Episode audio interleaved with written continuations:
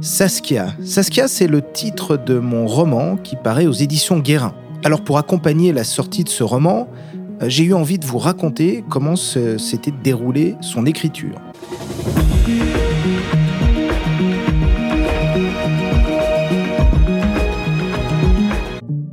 Le point de départ de cette histoire est apparu euh, à l'occasion euh, de l'écriture d'un autre roman, qui n'a jamais vu le jour d'ailleurs.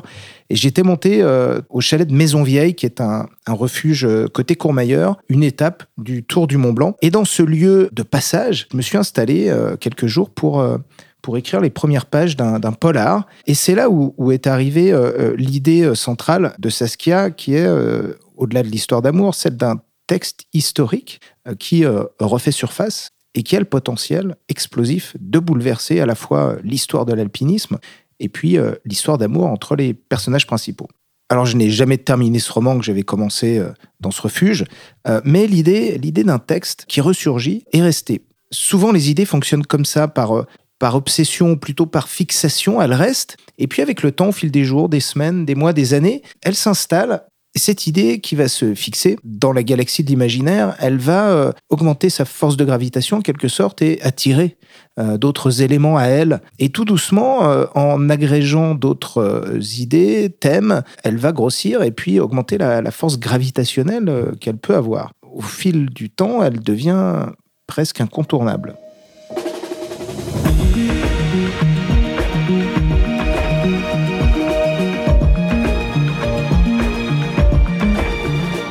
Ensuite, pour écrire euh, Saskia, bah, j'ai fait un, truc tout bête, c'est que j'ai acheté un, livre, écrire un roman en 90 jours.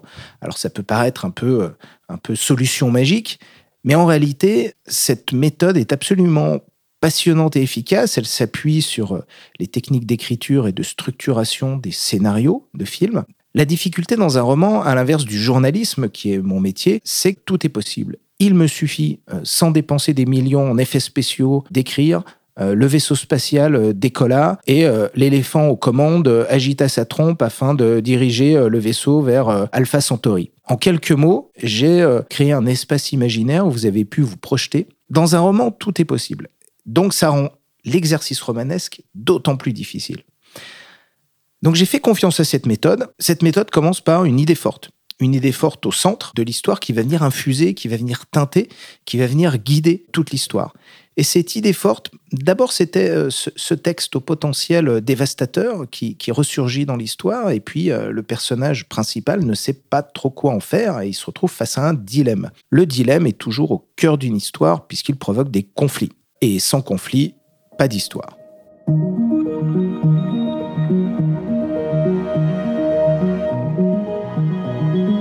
Alors j'ai commencé à travailler J'aime beaucoup travailler avec euh, des feuilles A5. Elles sont plus petites. Je fais des tas euh, thématiques. Par exemple, j'ai un petit tas euh, sur la structure. J'ai un petit tas avec les personnages. Et puis, troisième, troisième tas de, feuilles A5, hein, clippées par des petites attaches métalliques. C'est des notes sur le monde, sur des idées de scène, sur des faits historiques, des références, de la recherche. Muni de tout ça, je sors ma machine à écrire j'ai une machine à écrire, une, euh, Silverette euh, fabriquée par Seiko, marque japonaise, en 1982. Silverette jaune, magnifique. Et cette machine à écrire, c'est mon outil analogique. J'écris toujours un premier draft de façon analogique. Soit machine à écrire, soit à la main. Et puis j'ai navigué euh, en suivant cette méthode jusqu'au bout du premier draft en à peu près trois mois. J'avais un premier draft, une première version avec des personnages esquissés, avec une histoire et un arc narratif posé, à partir de ce premier draft, je pouvais commencer en quelque sorte à réellement écrire.